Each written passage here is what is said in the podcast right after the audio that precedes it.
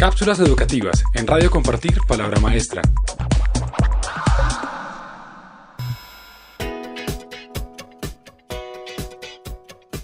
Un cuerpo sano es directamente proporcional a una buena salud cerebral y, por supuesto, a una buena salud educativa. Pues a pesar de las teorías cerebrocentristas que en estos tiempos nos rodean, no es posible pensar solo en el cerebro cuando de educación se trata. En una aplaudida charla TED que encontrará en la descripción de este podcast, el doctor en biología de la Universidad de Buenos Aires y especialista en neurociencias, Hernán Aldana, contó lo siguiente. Un grupo de investigadores en 2017 estudió el cerebro de algunas personas adentro de un resonador magnético. Les hicieron mover las manos y los pies para ver cuáles eran las regiones del cerebro encargadas del movimiento. Es decir, quisieron ver qué zonas del cerebro se prenden cuando nos movemos. Luego se hicieron otra pregunta. ¿Y dónde están las funciones cognitivas? Como sabemos, aprender es una superfunción cognitiva, al igual que amar, la creación artística, entre muchas otras. Adivinen, el grupo de investigadores descubrió que las funciones motrices y las cognitivas son las mismas. Por tanto, pensar y hacer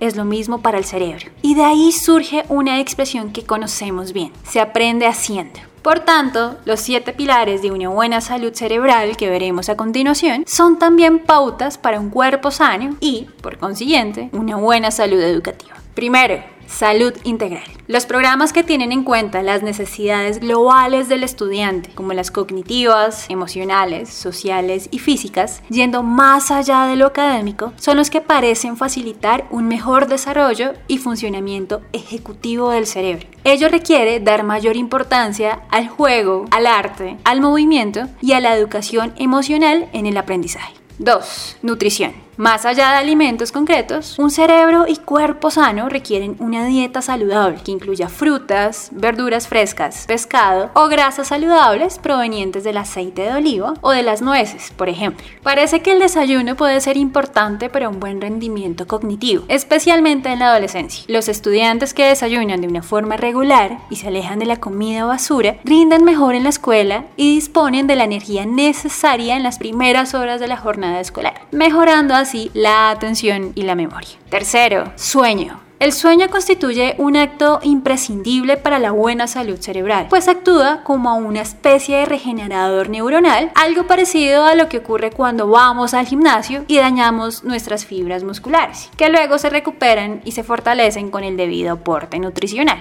Al dormir, nuestras conexiones neuronales se fortalecen y en determinadas regiones cerebrales se repite la actividad realizada durante la vigilia, lo que nos permite consolidar las memorias y con ello el aprendizaje. De hecho, existen varios estudios que lo corroboran. Por ejemplo, en un estudio realizado en 2017, se analizó el impacto de cambiar el inicio de la jornada escolar de las 8 a las 10 horas durante dos cursos completos. Al hacerlo, comprobaron una mejora de los resultados académicos de los adolescentes junto a una disminución de las faltas de asistencia. ¿Por qué? Sencillo. La melatonina, que es la hormona que modula los patrones de sueño, se libera de forma más tardía en los adolescentes, lo que retrasa su ritmo circadiano y genera una tendencia a acostarse más tarde. Los cuatro pilares restantes, ejercicio físico, entrenamiento cognitivo, socialización y plan vital, los veremos en un próximo podcast. Si quiere descubrir más sobre este tema, visite www.compartirpalabramaestra.org.